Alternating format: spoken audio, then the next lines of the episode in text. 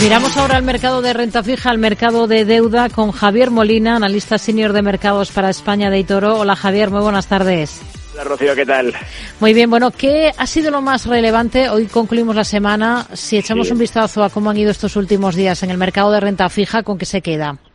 Pues bueno, yo creo que con esa, ese choque de narrativas, ¿no? Con respecto a los tipos de interés, sobre todo en Estados Unidos. ¿En qué sentido? En que fíjate cómo estamos, de un lado viendo esos que no esperan recesión, ¿no? Y, que están incluso diciendo pues que es el crecimiento tan fuerte que, incluso hasta podrían venir subida de tipos, ¿no? De, viendo también datos como, como los PMI, si quieres, datos fuertes de empleo. Y de otro lado, los que sí que piensan que estos, oye, pues los tipos van a caer, aunque desde luego no tanto como, como hace unos meses, ¿no? Y que al final, pues bueno, están apostando por esa baja de 150 puntos básicos. En ese entorno lo que hemos eh, vemos es un bono a 10 años, por ejemplo, ¿no?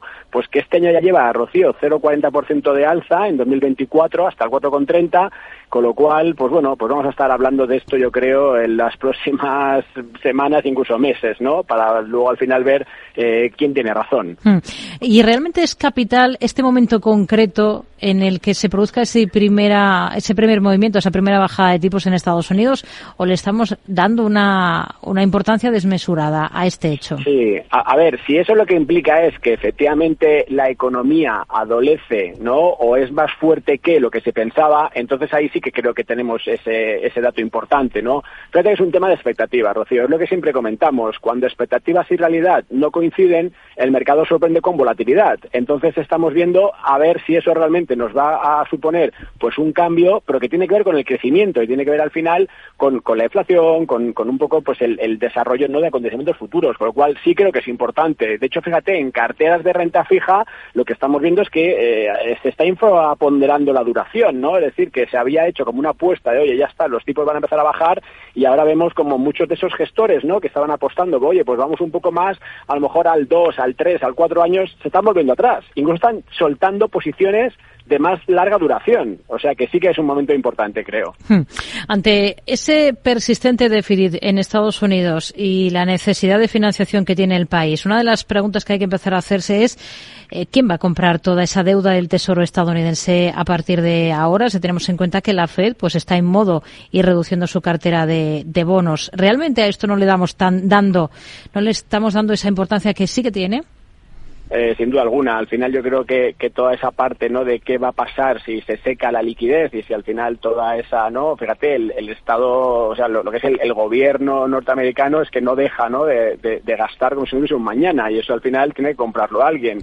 Hasta ahora veíamos mucha demanda que venía de China, que venía, si quieres, un poco del lado más asiático. El mercado local, sin duda alguna, está muy fuerte, ¿no? Fíjate como ese, ¿no? Pues esos flujos, si quieres, pues no, no, no han dejado de crecer, pero efectivamente eso es un problema que también volveremos a tenerlo sobre la mesa. El tema de la deuda, de la exponencial, de, ese exponencial crecimiento de deuda, al final, Rocío, va, a sacudir. El tema es que no sabemos que podemos estar un mes, dos meses o, dos años, ¿no? Y, por eso los mercados pues siguen a la suya, ¿no? Fíjate, renta variable eh, máximos históricos y, y, pues bueno, pues ahora parece que está el inversor en ese lado de, de solo hay descuento de, de cosas positivas buenas y pues bueno, pues al final esas cosas sabemos los que llevamos tiempo en mercado que terminan mal. Hmm.